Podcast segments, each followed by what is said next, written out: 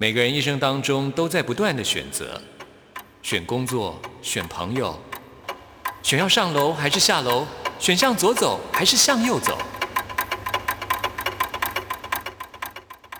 只有音乐，你不用选择，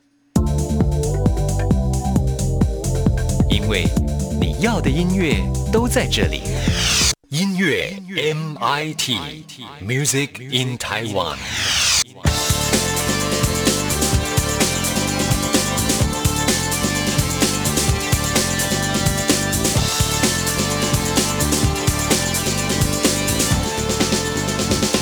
亲爱的听众朋友，大家好，我是刘冠佑，欢迎收听音乐 MIT Music in Taiwan。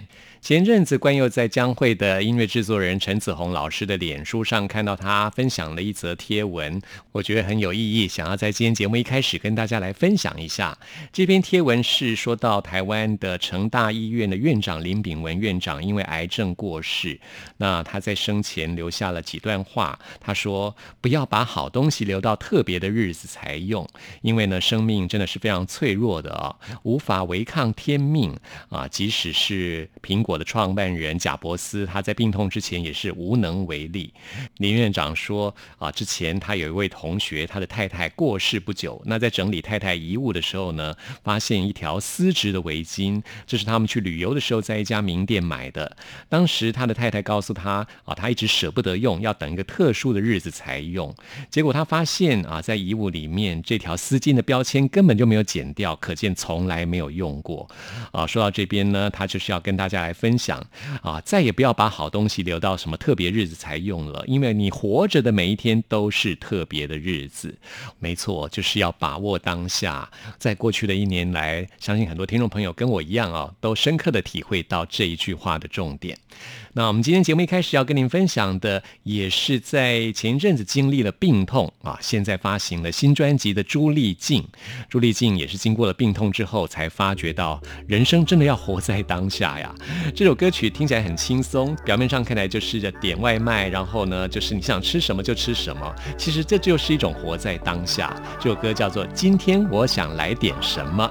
听完了朱丽静的新歌之后，就来进行节目的第一个单元。今天要为您访问到的是李友廷。五十六点启动热浪，世界红得像烤箱。如果缺了冰棒，不如先学会心静自然凉。体重注意身高的平方，点餐还先看热量。如果数字是大魔王，可不可偶尔放大长假？如果是如果想太身上，现在点什么才该去思量？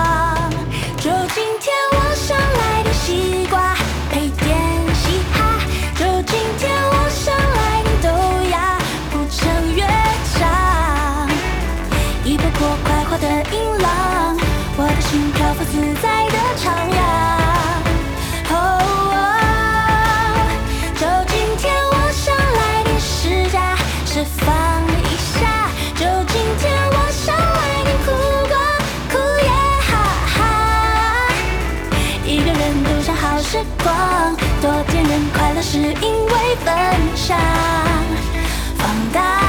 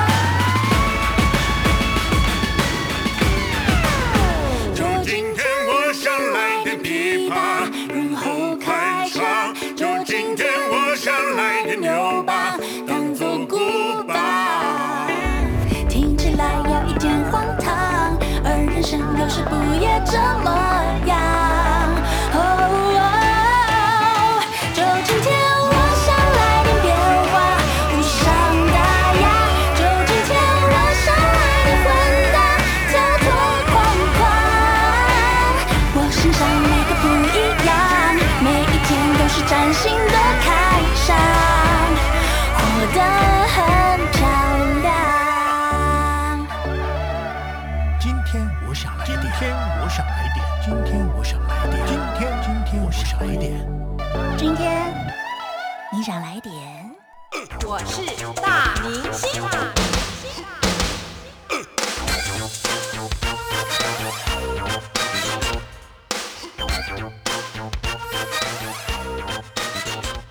欢迎李友廷来到我们音乐 MIT。嗨，你好，嗨，大家好，我是李友廷，观友你好。你好，带来这张你的专辑《如果你也爱我就好了》。是的，是我人生第一张。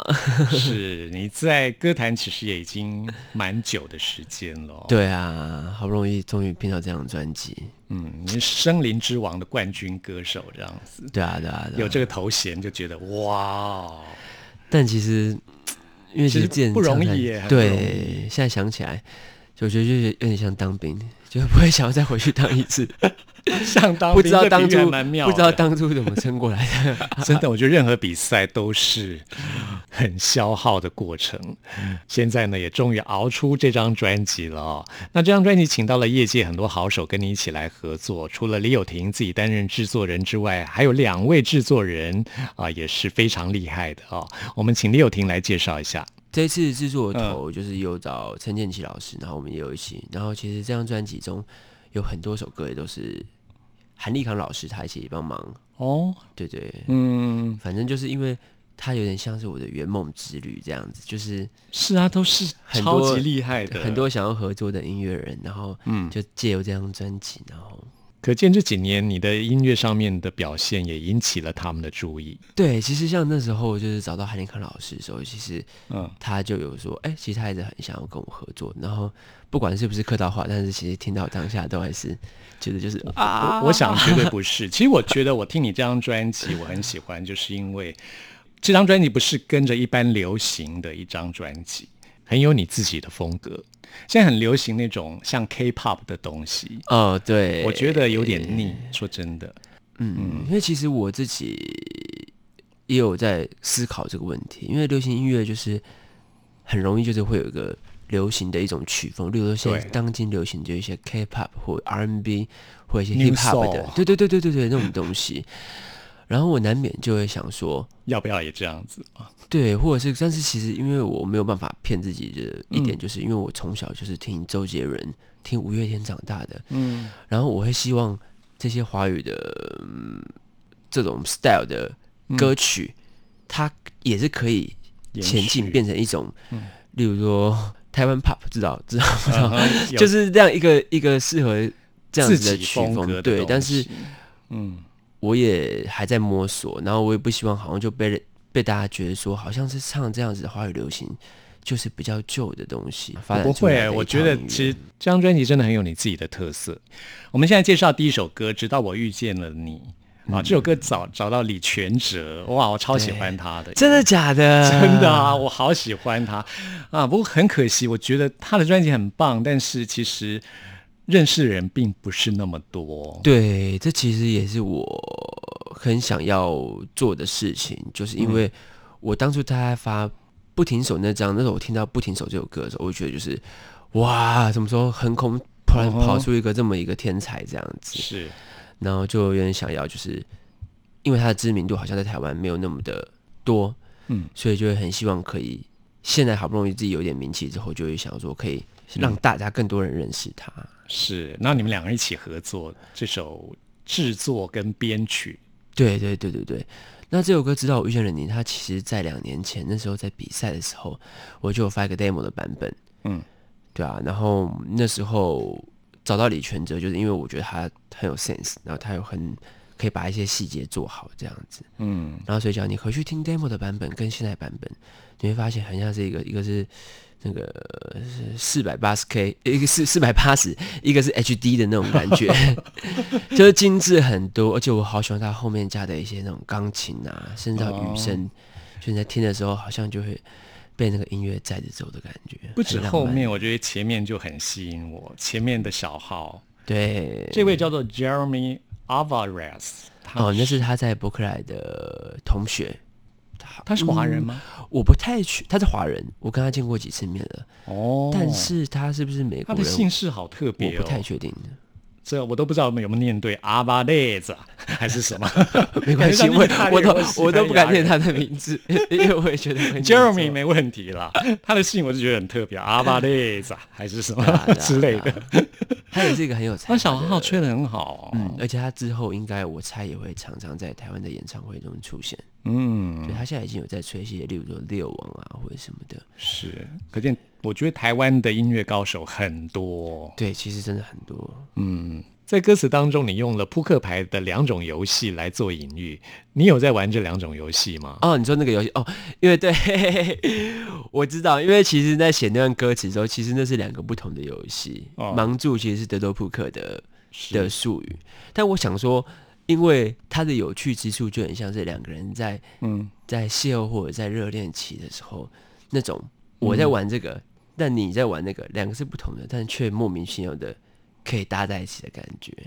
嗯对，而且就是赌上一切的那种感觉。对对对，就有点这种小赌 小赌怡情的那种感觉。我觉得这个画面很棒，所以我们就可以就是保留。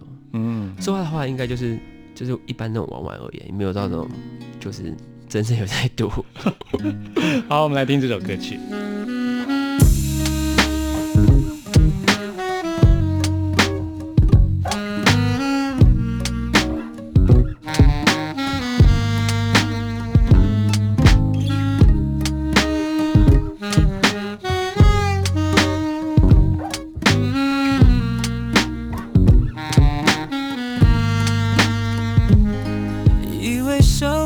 是重复，自己就是全部。直到我遇见了你，直到我遇见了你，耶一个眼神交错，请你别再对我保留，透露一点线索。耶夜空最闪亮的一颗星，你是一个世界最美丽风景。如果没见你，全是细胞不会告诉自己，渴望，我想要全部的全部，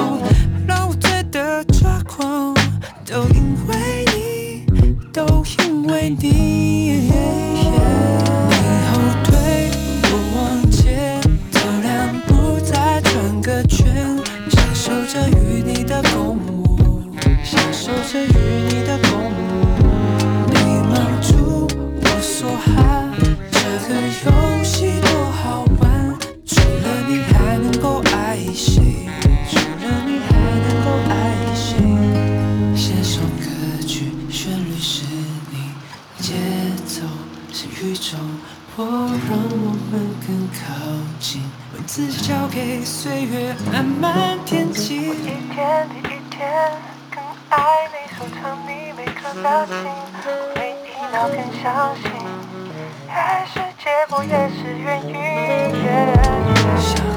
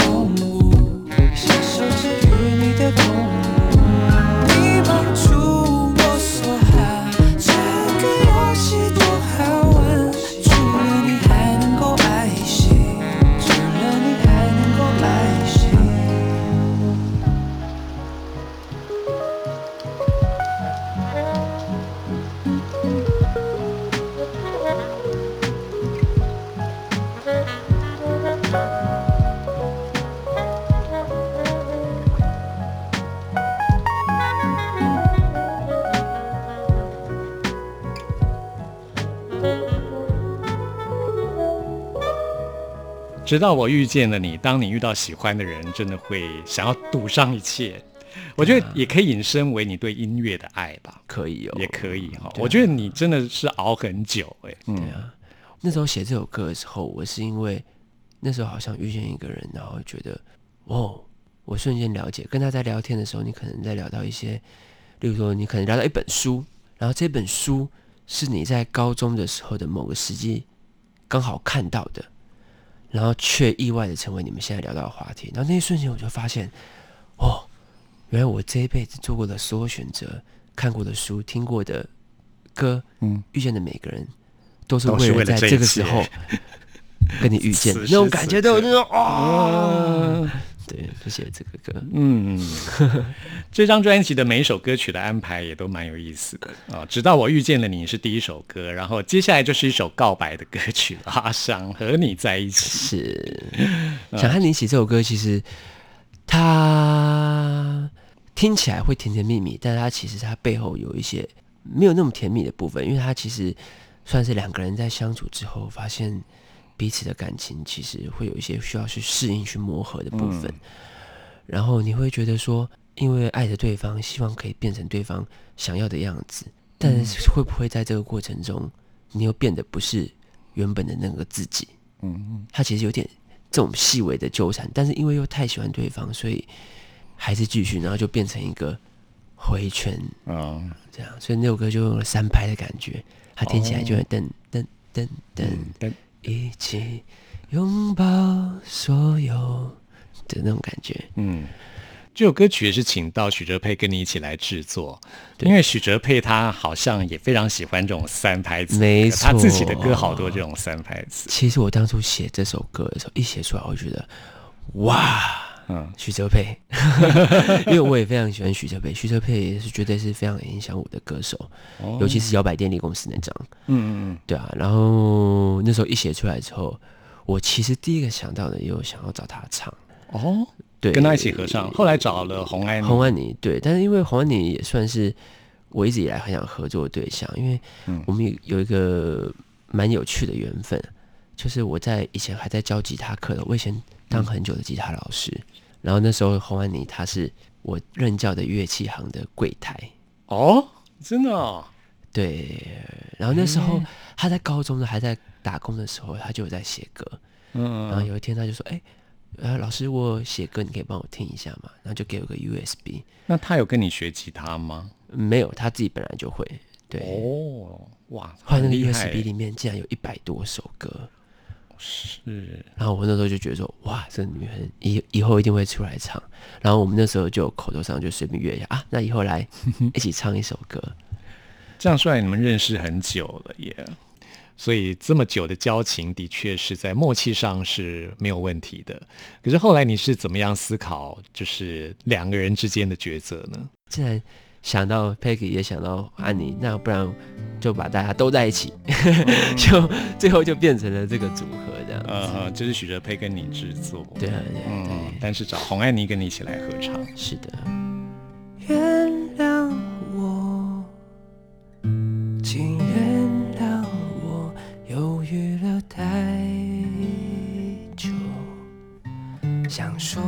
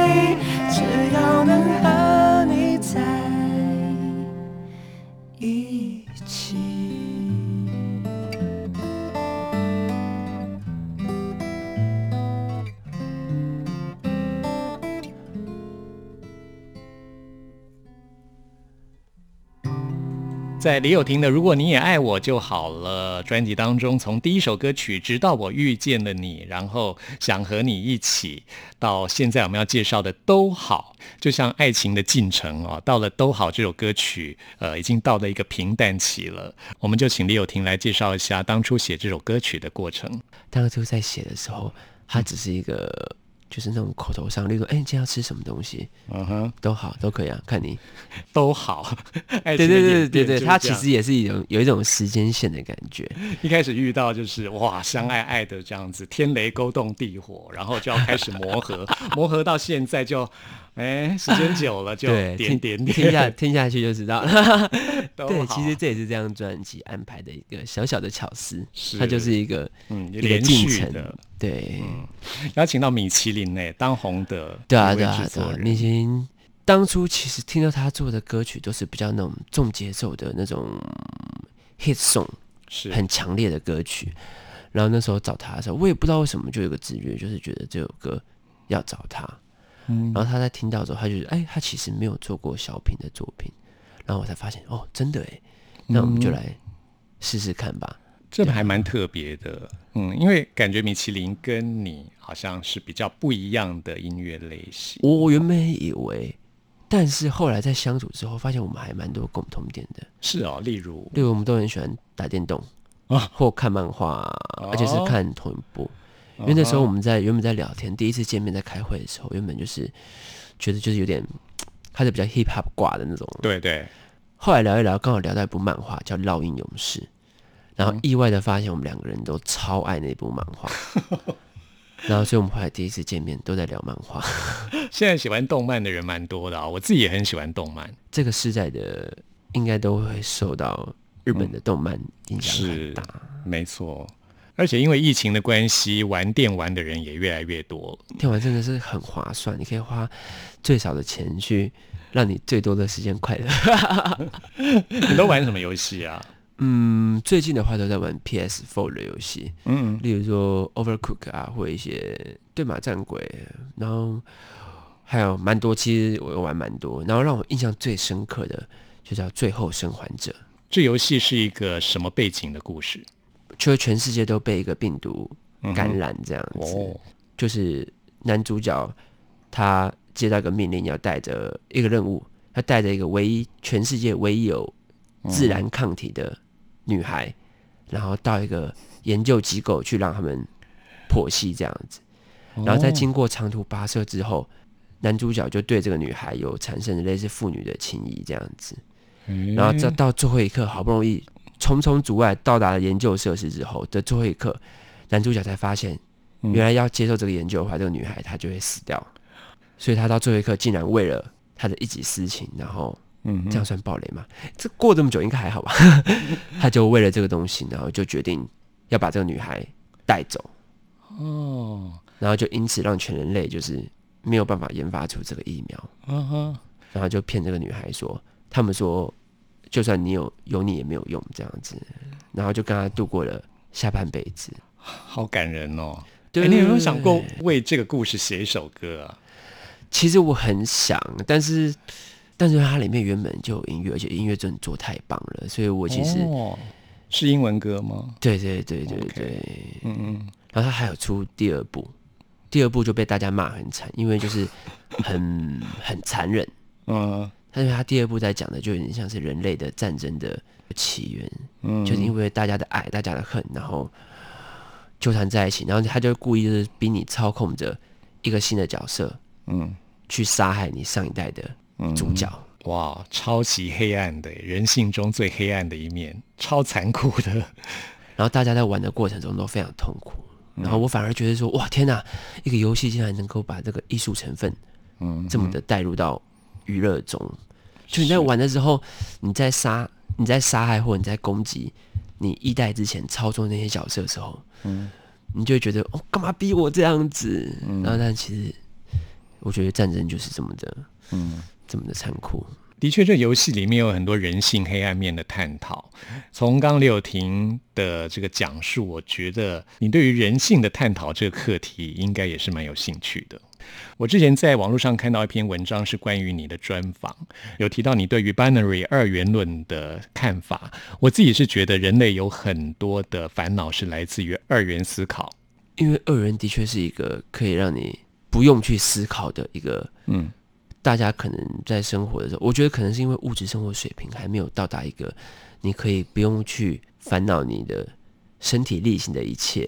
嗯，当人可能就是比较有空的时候，就可以去好好思考这些问题吧。对啊，嗯所以我觉得这是未来的人可能会慢慢迈向的。哦，我前阵子看到一个影片，我觉得好难过，完全离题。不过我觉得蛮好的，可以跟你分享一下。好好好，就是之前那个世界围棋冠军对上阿尔法狗哦，他败给他的那个的下棋的影片，因为我自己也会下一点围棋，然后我看的就是他那个棋谱，哦这样一个一个下，然后你可以看到他在下的过程中，他就在访谈中他就讲到说，他是代表着全人类来挑战这个阿尔法 Go，嗯，就这个程式 AI 人工智慧，对，然后他下到最后他已经几乎已经确定败北，然后他怎么样下都摸不透到底这个 AI 的下一步，因为他那个计算法太大了，他甚至就是一步棋是可以影响到后面的二三十几步的。嗯，然后他在下之后下到都哭出来，输赢已经落差太大了，但是他都没有办法放弃，或者是他还是得坚持下完，然后下到最后还跑出去哭这样子。嗯，然后明明这个世界冠军是被誉为就是近百年难得的，就是世界的奇，才打遍天下无敌手这样子。然后就看到的时候就觉得啊，终于人类也走到了这一步。对啊，我们到底要去哪？会不会之后的艺术文化、音乐也会其变成这样。实我觉得现在这世界已经悄悄的被 AI 掌控了，对啊，我一直这么觉得。演算法，演算法是啊，呃，其实我们已经在这个过程里面了。嗯，对，我的程度只到后羿骑兵而已，不像你。没有西洋棋，我那时候看的我也有脑脑波很弱，看完之后就冲动想去买一盘西洋棋来下。啊，没关系啊，都好，都好。哦，对啊，都好，什么都好，你说的都好，反正我怎么觉得从来不重要，什么都好，给你决定都好，让我闭上眼。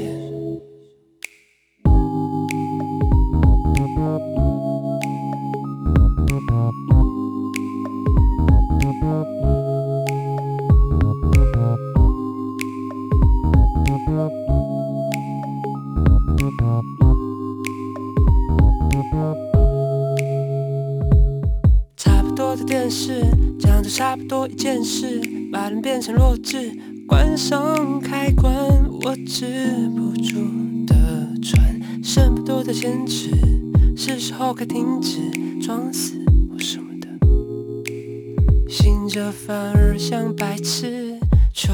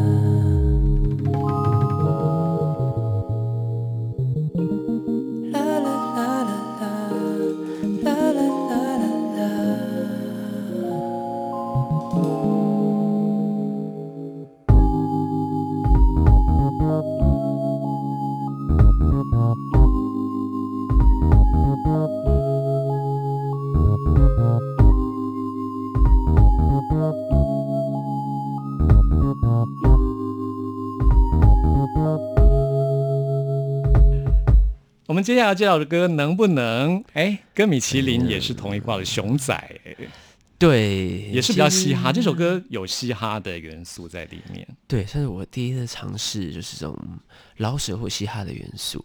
那其实因为我自己也有在听，不管是熊仔啊、蛋堡，甚至是之前的呃一些热狗，嗯，对，小时候其实也有听一些这种东西，然后一直很想做这个东西，所以就算是出场时，然后我自己在里面有饶一段，然后里面的饶舌歌词也都是我自己写的，然后在讲的东西就是稍微比较火爆、比较呛的一面这样子。嗯，现在是比较不会有了啦，对，真的吗？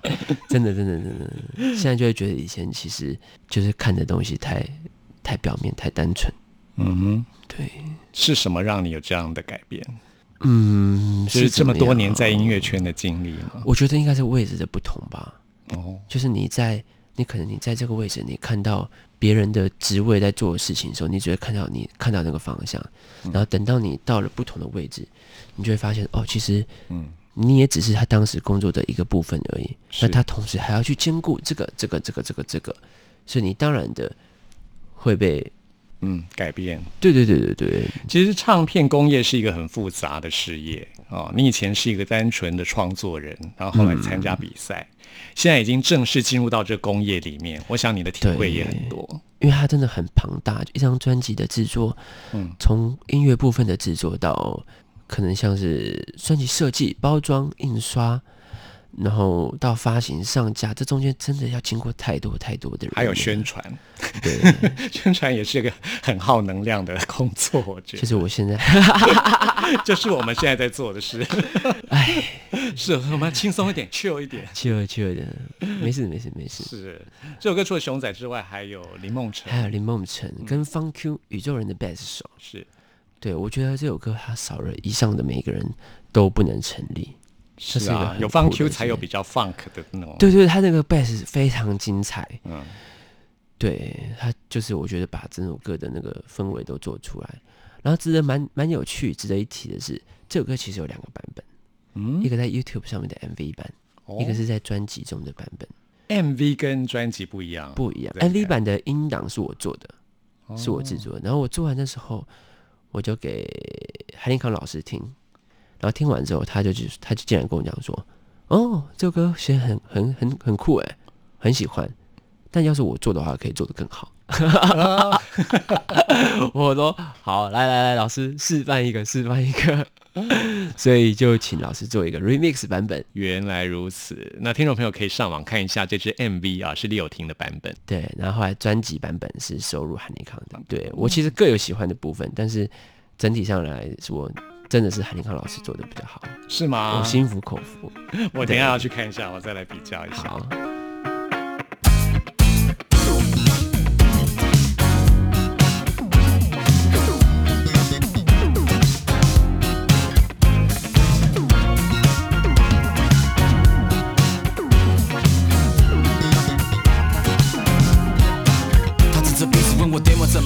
么没交，脸皱成这副德行，昨晚到底有没睡觉？今天早发通告给我吃的阿司都不用对稿，对。截稿前你没搞出个 hit，你当然没搞。废废废，呀别靠背，是不知道你是怎么到了这个位置。就算爬也要爬得像个君子。怎么改怎么改，我看你怎么改。外表一直肥猫，内心却像一个乞丐。当年有还要再提几遍，说个建议，他妈一堆从头到尾，我看你靠一张嘴，我只想拜托你。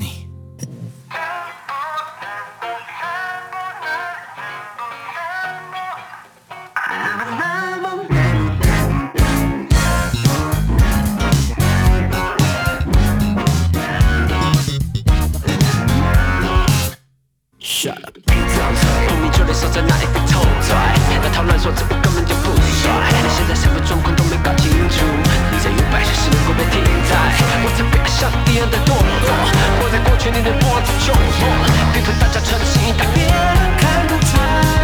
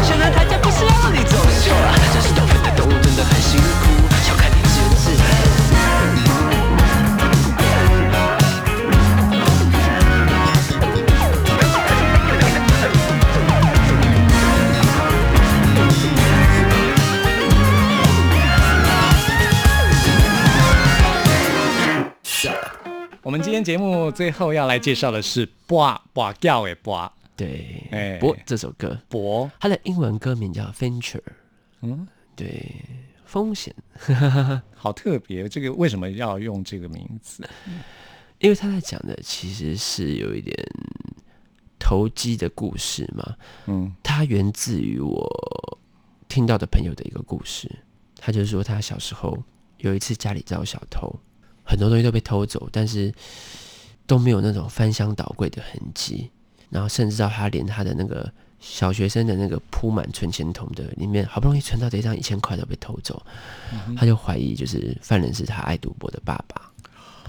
哦，对，然后我那时候听到这个故事，我觉得很震撼，就觉得、嗯嗯嗯哦，这其实这个这个故事蛮妙的。然后我就会觉得说，其实我们可能这一代拥有的很多东西，从上一代累积下来的，然后但是会有些人去想要就是投机的去把它就换到更大的利益，对吧、不管是可能像炒房子啊这种事情，然后去拿我们下一代拿下一代的人的嗯，这个筹码，是。去堵住，就有点其实就是微微的这种社会暗讽的。没错，这是一个很大的议题耶。对啊，不过人生有时候也只能当个旁观者，也是无能为力了。哦，但是就是会难免在当自己有了一些话语权之后，难免会希望可以借由一些创作，嗯去默默的影响一些人。因为像我自己就是一个例子，嗯我也是因为一些别人的创作，然后改变我的想法，嗯，所以我就觉得说，哦，这个是真的有用的。没错。谁影响了了李友廷呢？我们在下一次节目当中再来请李友廷告诉大家。好的现在听这首《哇》。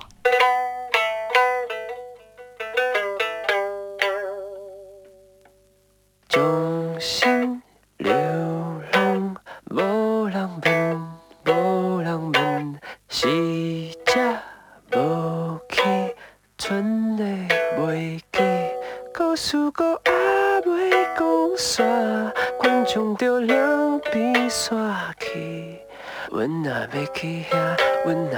去遐，要摕啥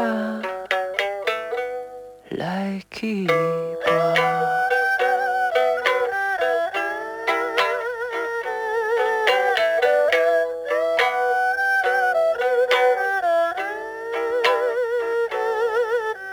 自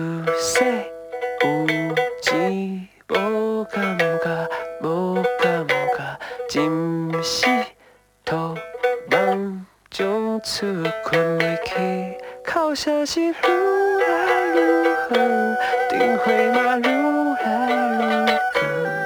阮若要去遐，阮若要去遐，要摕啥跋？雨中的花，袂当花，袂当叮当伫咧人。船顶的歌，到今嘛无放着一个花。天是白暗，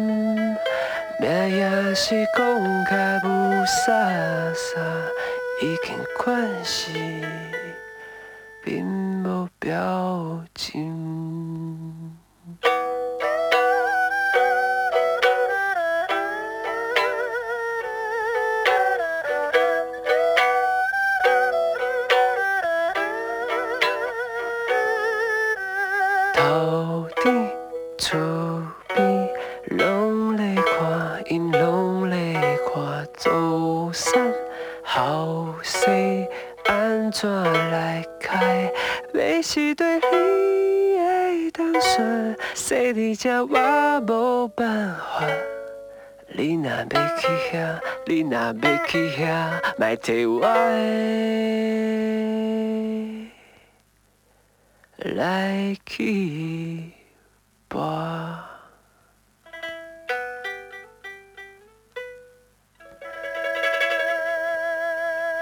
朋友们，听完今天节目有任何意见、有任何感想，都欢迎您 email 给我。关佑的 email 信箱是 n i c k at r t i 点 o r g 点 t w。谢谢您的收听，我们下次空中再会。